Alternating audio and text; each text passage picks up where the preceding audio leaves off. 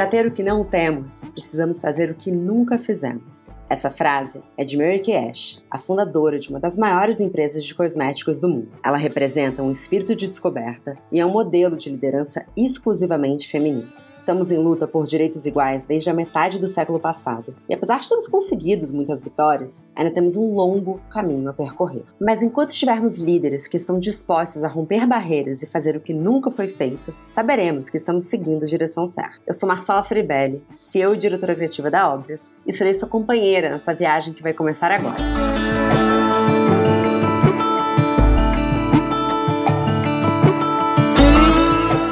Bem-vindo ao podcast Ela Faz o Destino Dela. Esse podcast faz parte do movimento Elas no Turismo, iniciativa de CVC que tem como objetivo empoderar mulheres a viajarem quando, como e para onde quiserem, criando uma rede de apoio para que possamos cada vez mais ser livres em todos os sentidos. Não vamos parar por aqui. Junto da CVC, estamos apenas começando essa roda de conversa.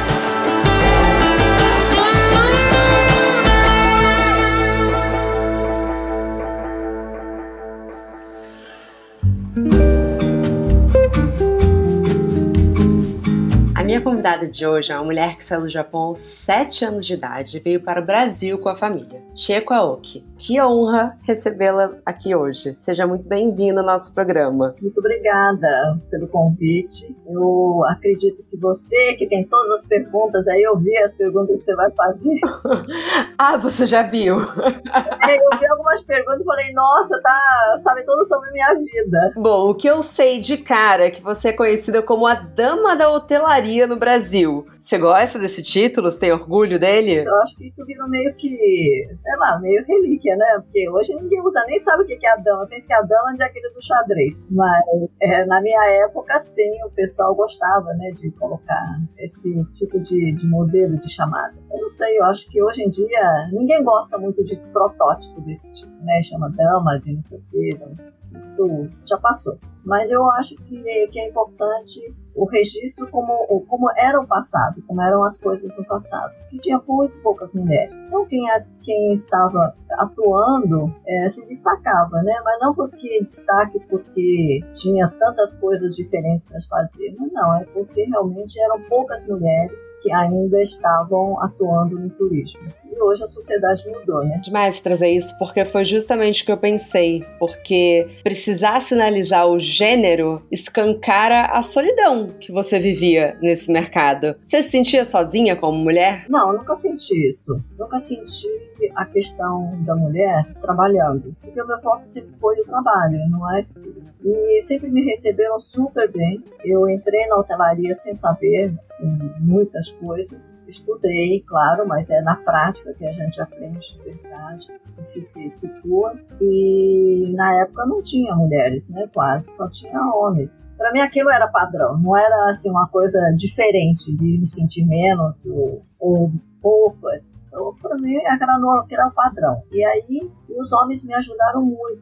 Os homens foram muito importantes no processo, porque eu aprendi com eles. Eu não posso é, sentir que eu me senti solitária, ou que, que sabe, que sentia que é, estava no mundo dos homens. Não, eu acho que os homens me acolheram de uma forma extraordinária. Eu sempre disse isso quando alguém me pergunta como eu comecei na hotelaria, se eu me sentia assim, de, solitária, né, no, por ser as poucas mulheres que estavam no turismo. E olha, mas uma coisa interessante, depois que eu entrei e abriram as escolas também de hotelaria e turismo, nossa, começaram uma avalanche de mulheres no setor. E foi aí que eu comecei a entender, falei, nossa, que bom que tem muitas mulheres. Mas para mim era natural ter poucas mulheres. Eu queria saber um pouco, na verdade, antes desse impacto no mercado de hotelaria, você chegou muito nova no Brasil. Como que foi essa chegada? O contraste cultural. Pode contar um pouquinho sobre a sua história? Ah, você sabe que as crianças têm uma forma diferente né, de, de, de ver o mundo. As crianças não fazem tanto diagnóstico. Os adultos é que fazem o diagnóstico. As crianças entram direto no assunto. As crianças sentem direto. As crianças são mais, é, eu diria que as crianças são mais objetivas. As crianças fazem perguntas objetivas. Nós é que fazemos muito diagnóstico, analisamos, queremos achar isso ou aquilo. Então, eu me senti no Brasil, pequeno e eu senti muito, mais pelos meus pais, eu vi que eles não entendiam nem direita nem esquerda quando chegaram aqui. Isso é uma cultura japonesa, eu como uma filha mais velha, me senti na responsabilidade de ajudar meus pais a se entenderem aqui no Brasil. E então assumi para mim que eu tinha que estudar português rápido, entender português rápido para ajudar meus pais. E eu, e na, não sei se é da cultura japonesa, mas eu sempre senti a questão da responsabilidade sempre norteou a minha vida. Né? Assim como na hotelaria, eu me senti responsável por tudo que aquilo que eu começo. Pela, e porque quando você começa uma coisa, você cria um campo onde tem pessoas que trabalham com você, a quem você vende o seu serviço, etc. É sempre uma responsabilidade. Então, quando criança, a mesma coisa. Eu não senti problema, sempre senti a questão da responsabilidade. Quando você tem responsabilidade, tudo torna mais fácil você tem um objetivo claro. Eu preciso, eu quero aprender português. E quando você quer, tudo você fica assim, é prazeroso. Eu nunca tive problemas. Checo, sempre que a gente pesquisa sobre você, existe uma palavra que aparece que é excepcional. E você deixa claro que traz isso para dentro de tudo que você faz. Então eu queria saber de você, como faz para manter a cultura de uma empresa dessa forma, excepcional? Para mim, primeiro, em primeiro lugar, tudo que a gente faz, a gente tem que fazer bem feito, né? quê? Quando, eh, quando você faz uma, entrega um produto feito, industrializado, que seja, você entrega um produto, você entrega um produto perfeito, né? sem risco, sem avaria, sem nada. Quando você está em serviço, você se prepara antes, mas o momento da entrega, o momento da verdade, é quando você está junto ao cliente. Isso tem que ser impecável. E se eu não, não tenho essa preocupação, esse foco de que o que a gente entrega tem que ser excepcional, tem que ser excelente, você pode relaxar exatamente no momento que você entrega. Por quê? Na cabeça de muitas pessoas, o preparo está antes, porque você se preparou, você trabalhou, você aprendeu a entregar. Mas o momento da verdade é um momento muito diferente, em que o cliente pode estar em um determinado momento pode, o mesmo cliente, em um determinado outro momento, você tem que ter uma atitude diferente. Então, nós temos que estar, sim, quando em serviço, temos que estar sempre na nossa excelência, porque para poder levar para o cliente o seu melhor trazer, fazer com que o cliente sinta isso. Cada momento em nossas vidas, por melhor que ele seja repetido, ele não é repetido, porque a temperatura é diferente, o ar é diferente, tudo é diferente. Então, cada momento é único. Então, nesse momento da verdade, você tem que estar preparado de todas as formas. Esse preparo, por isso que eu falo, tem que ser, você tem que estar no seu melhor para entregar a sua excelência. E não dá para fazer duas vezes. Ah, errei, vou fazer de novo. Não tem chance quando você está com quando você, eu não precisa ser cliente, porque tudo que faço, isso tendo como minha filosofia de vida. Está com seus amigos, está numa festa, vai preparar qualquer comida, está muito bem preparado antes. Para você, na hora naquele momento você ter prática. Você está lá somente para sentir o ambiente e colocar o seu conhecimento. E você acredita que você traz traços da cultura oriental para a gestão da sua empresa? Acredito que sim.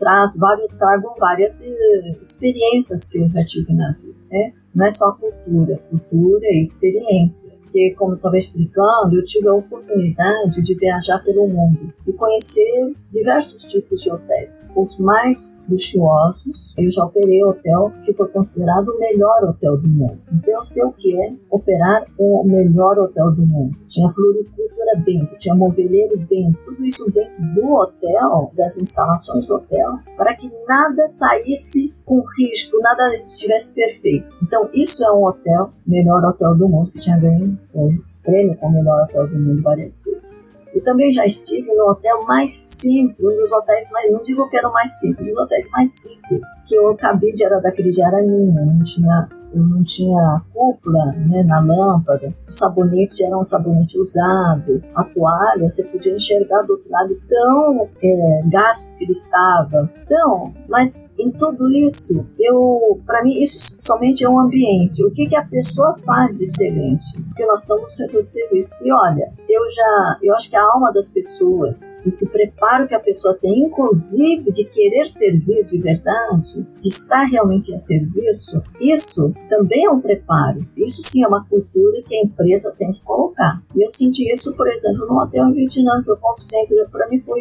uma experiência tão simples, tão simples, mas memorável, porque aquilo que eles me ofereciam era excelente. Era um café da manhã, eu conto café da manhã tão simples como você ter uma manteiga, um café com leite, um pedaço de, de, de, de baguete e uma banana, não poderia ter sido um café melhor do que muitos hotéis 10 estrelas em país desenvolvido. Então, isso depende muito da cultura e da vontade vontade desse, do ambiente, daquelas pessoas, daquele hotel, querer oferecer o seu melhor e eu senti nesse hotel quando eu fui para Vietnã. Só para colocar uma coisa assim, mais um, que não é bem da hotelaria, mas que o país, eu senti isso nas pessoas, quando as pessoas foram buscar no aeroporto, me entregaram flores de campo, porque não tinha outras coisas. Você vê que já flores de campo, simples, embrulhadas em papel celofane, que a gente vê que já estava gasto, que já tinha usado várias vezes, e amarrado com barbante. Mas é o que melhor tinha. Quantas vezes você recebeu sem nenhuma flor? E que poderia ter tido muitas flores. Podia ter comprado flor na esquina, melhores flores, com muito. E tem, tinha muito dinheiro para fazer isso. Só não faltou a alma de querer oferecer e dar as boas-vindas da forma como eles achavam que tinha que receber uma pessoa. Então, ou então, eu fui uma vez num hotel, que eu já não ia há cinco anos, encostei o carro, estava pagando o taxista, a pessoa bateu a janela do meu lado com flores me dizendo Bem-vinda, senhora Não sabia nem quem eu era, mas eles sabiam. Eu tinha estado há cinco anos atrás, viram meu nome, pesquisaram, viram minha foto e tal, reconhecer sem eu nem ter descido do táxi. Então, Uau. Tem experiências, eu tenho experiência do que realmente as pessoas, quando querem e quando tem essa, essa cultura e quando tem essa vontade, são capazes de fazer coisas incríveis, excepcionais. Essa é a minha base. E por que, que um outro ser humano não pode fazer igual? Claro que pode. Né? Então, nesse momento da verdade, você tem que estar conhecendo isso tudo, você está treinando a equipe o tempo todo e é principalmente preparar a equipe para ter essa vontade, esse desejo, esse orgulho de você estar fazendo algo que vocês têm impacto positivo na vida das pessoas. Porque quando oferece um bom serviço, você encanta as pessoas, você está mudando o humor dela, você está virando, mudando o dia da, daquela pessoa, que pode ter sido um dia chato, mas tem alguém que te trata tão bem que muda o humor né, da pessoa. Então, eu acho que quem está em serviço tem uma grande responsabilidade de poder, inclusive, mudar o sentimento, que essa é a coisa mais difícil que você faz. Você pode até deixar a pessoa um pouco mais alegre, mas mudar, falar, nossa, que bacana eu tenho memórias de experiência de um hotel que mudaram meu, a minha visão sobre a capacidade humana. Eu sei que as pessoas são capazes de coisas incríveis se você é preparado para isso. É, porque viagem a gente se prepara para viver os melhores momentos das nossas vidas, mas viagem tem muito gatilho para estresse. Então você chegou num voo exaustivo, aí você passou por um táxi, às vezes, que não fala a sua língua, você não sabe nem se você pagou o que deveria ter sido justo ali. A chegada no hotel define muito o que aquela viagem vai ser para você, né? Então, Marcelo, você está dizendo uma viagem pode custar a mesma coisa, porque o mesmo trajeto de, da companhia aérea, do hotel, do táxi, tudo. Digamos que custa, sei lá, mil dólares uma viagem. Essa viagem pode te valer 500 dólares ou pode te valer 10 mil dólares. E depende só de pessoas. Veja, isso é profundo, isso é muito importante. Se todo o país se unir para oferecer um bom serviço, você pode, a mesma pessoa, sentir que foi uma viagem que valeu 10 mil dólares. Engraçado que você cita o país se preparar. Você acha que precisa existir uma cultura nos países sobre como a gente vai tratar turistas? Te pergunto isso porque eu sei que recentemente, há alguns anos, a França passou a ter uma política de como que eles iam receber melhor os turistas, justamente por eles terem essa fama, essa reputação de tratar mal turistas. Você acha que o Brasil tem uma cultura de receber bem turistas, não só em quem está no ramo de hotelaria, mas de uma forma geral? E quais são os países que de fato cumprem muito bem esse papel? É, o Brasil eu acho que está no meio do caminho, ele se esforça muito. Mas o Brasil tem uma coisa que vem um pouco antes. O Brasil não está acostumado a receber muitos turistas. Nós temos que ter muitos turistas, porque se você para o país se preparar, não sei o que vem antes, né? Primeiro você se prepara para poder receber bastante, porque você tem receita. Mas se você não se prepara, também não tem dinheiro. Então fica aquela coisa, você não tem recursos suficiente para você, todo o país, se preparar para receber. Então, houve países que deram a virada, por exemplo, Singapura, quando eu estudava em em Nova York, né, lá em Cornell, vi aquela, assim, dezenas de singapurianos se preparando para receber bem as pessoas. E o governo bancava uma parte, não que bancava em tudo. O governo antecipava o dinheiro para as pessoas se prepararem, depois eles pagavam esse imposto para poder treinar, dar oportunidade para outras pessoas. Então o governo se preparava, porque ele tinha metas claras de quantos turistas ele queria trazer e turista para voltar tem que ser bem atendido, né? Não só bem atendido, eles tinham estratégias bacanas, eles fizeram estratégia do país ser duty free, não é o aeroporto duty free, mas o país inteiro ser duty free. Então, é, a moeda era dólar, tudo era muito fácil, a linguagem em inglês. Então, o país se preparou para isso, o país inteiro. Por isso que eu falo, quando o país se prepara, você leva e até hoje, é, né, isso foi há décadas atrás e até hoje continuam crescendo em turismo, né? fazem hotéis, aquele, aquele Marina Bay lá, que tem aquele piscina infinita que ficou famoso no topo do prédio, tem cassinos maravilhosos. Então, que antigamente nem tinha. Eu conheci Singapura com 25% de ocupação. Aí o governo e todos, todo o setor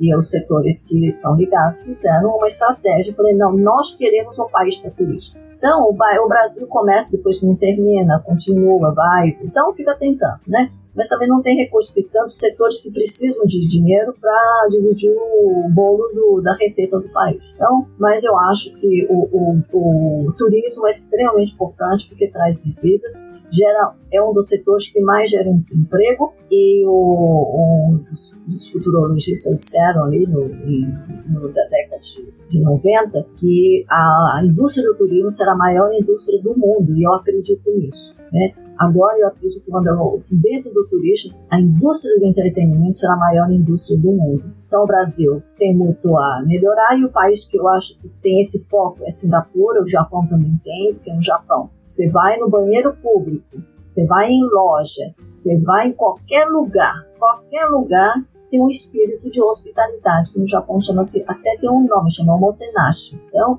porque para ele servir ao cliente é a mesma coisa que servir a Deus. Né? Então, servir as pessoas, servir a... Lá tinha, ela tinha família imperial, né? Tinha, então, tinham samurais, então tinha um, uma hierarquia muito grande. Países que tinham a hierarquia fortes têm essa coisa de respeito em servir, igual a Inglaterra também, né? Então, eu acho que existe uma parte da cultura, ainda o Brasil é um país novo, mas isso não quer dizer que você tem que aprender e tem que aprender rápido porque todos os países turismo você não concorre com alguns produtos e nem com algumas indústrias. Turismo você concorre com todos os países do mundo. Muito interessante. Por outro lado, é uma oportunidade enorme, que você tem a oportunidade de pessoas de todo mundo para estarem viajando para o Brasil. É um grande negócio. Imagina quando mais mulheres, a gente está falando de mulheres, quando mais mulheres tiverem condições de viajar, confortavelmente, sem problemas, com segurança, por todos os cantos do Brasil.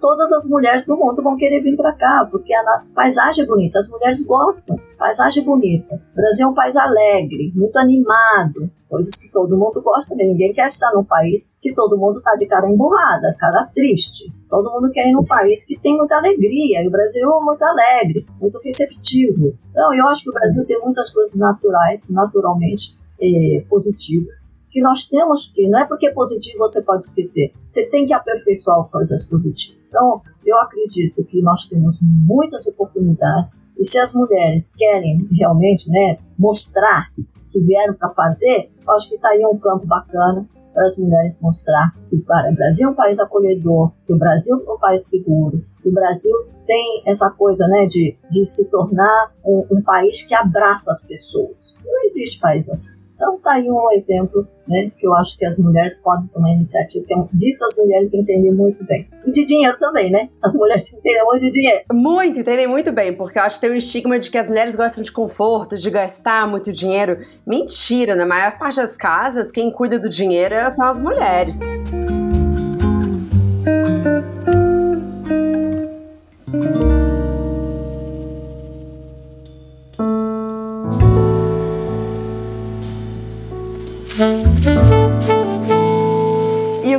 eu fiquei curiosa, assim, porque a gente tem falado muito no programa sobre o poder e o valor de mulheres viajarem sozinhas. Quando a gente pensa na hospedagem de mulheres que estão viajando sozinhas, o que, que você acha que faz diferença para elas nesse quarto, nessa experiência do hotel? Eu, quando as mulheres estão viajando sozinhas, isso já, sei lá, décadas, uns 20 anos já comecei. Falei, por favor, coloque as mulheres perto dos elevadores. Então não tem que andar aquele corredor enorme sozinha, carregando, né? Muitas vezes naquela época tinha malas para carregar. E iam buscar, e tinha corredor que fazia barulho com salto e tudo mais. Enfim, falei, coloque sempre as mulheres perto do, do elevador. E não junto que faz barulho, mas mais próximo, né? E e a gente sabe que ah, precisa ter algumas uh, amenities diferentes, tal, que foi caindo, porque todo mundo agora usa o seu próprio, mas é, secador bom faz a diferença. E eu acho que uma coisa muito boa que as mulheres têm,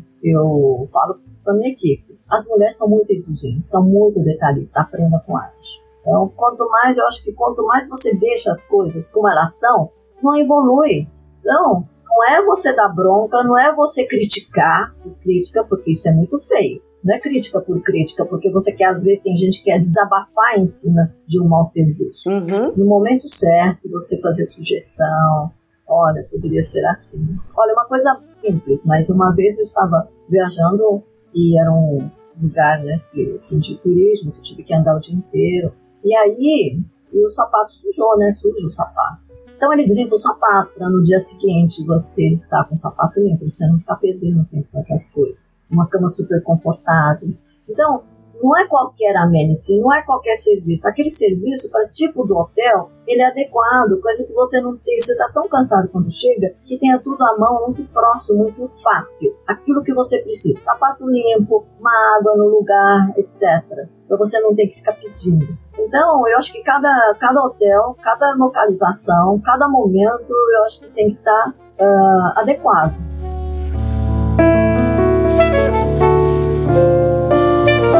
E você é uma das fundadoras do grupo Mulheres do Brasil. Você pode contar um pouco sobre ele? O grupo Mulheres do Brasil nasceu há oito anos, né? Com o desejo da, da Luiz Helena, quando a gente foi visitar, fazer uma reunião lá em Brasília, e a gente estava lá e eram todas praticamente todos os executivos, mas tinha líderes de comunidades também, porque isso sempre foi um olhar da Luísa, olhar do país, em país que tem muitas né, comunidades, a gente tem que estar com elas incluídas, pessoas altamente, auto-executivas também de empreendedoras, pequenas empreendedoras. Então fomos lá em 50 e depois foi, o negócio deu tão certo a Luísa resolveu criar Mulheres do Brasil.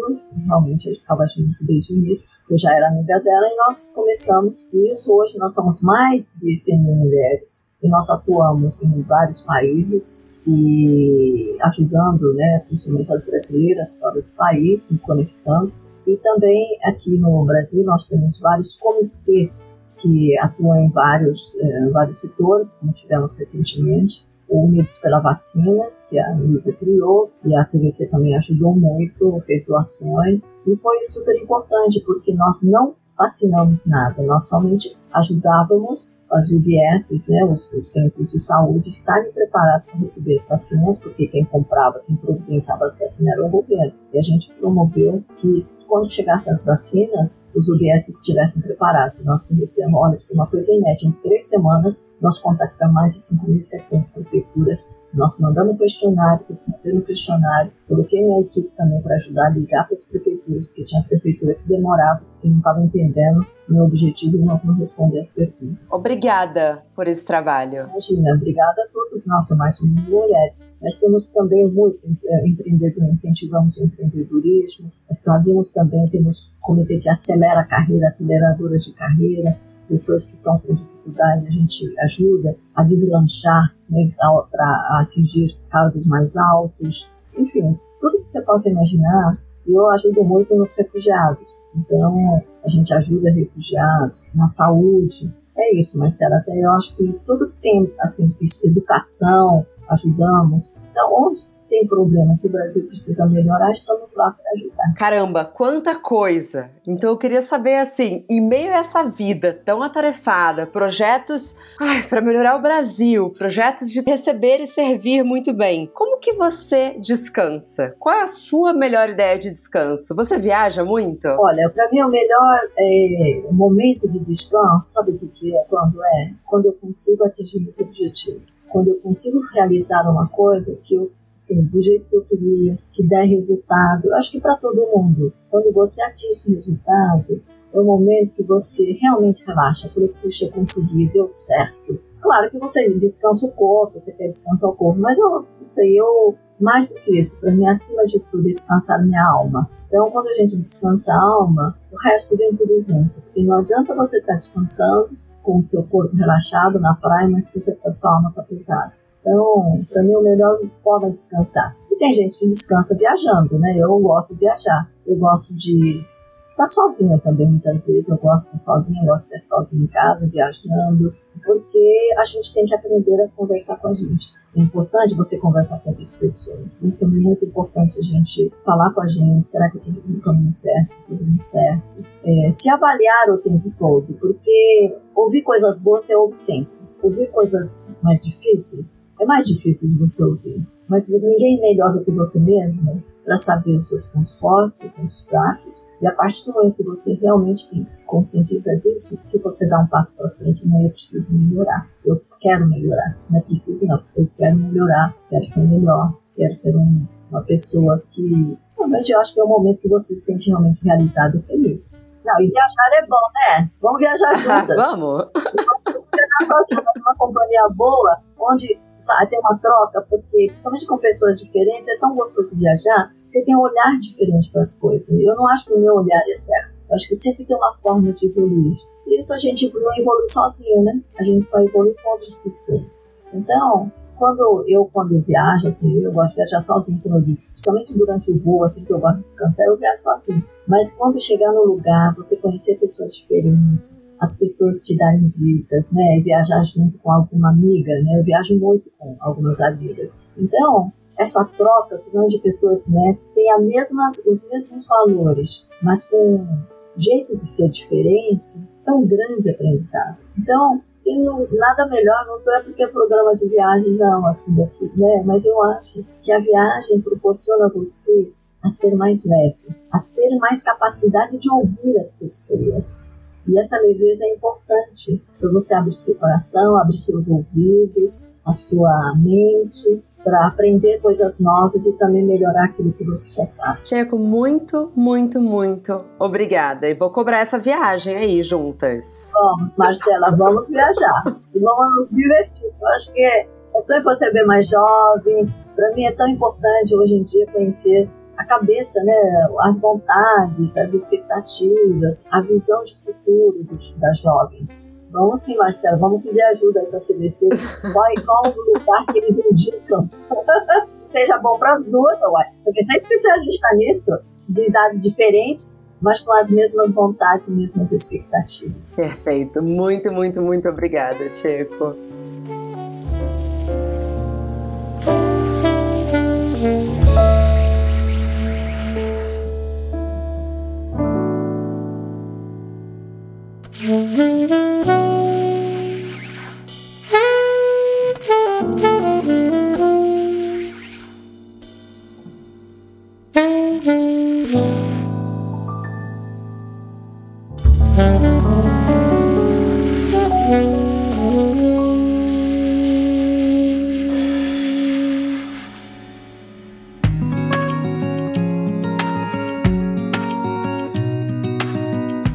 Obrigada por ouvir esse podcast e acompanhar comigo a história dessa mulher maravilhosa. Se você tiver algum comentário ou história para compartilhar, eu quero muito saber. Vai lá na postagem do podcast nas redes sociais do CVC e deixe seu comentário. Lembrando que o podcast Ela Faz o Destino Dela faz parte do projeto Elas no Turismo da CVC. O objetivo é compartilhar experiências que possam ampliar o conhecimento por meio de um papo profundo e leve entre nós mulheres.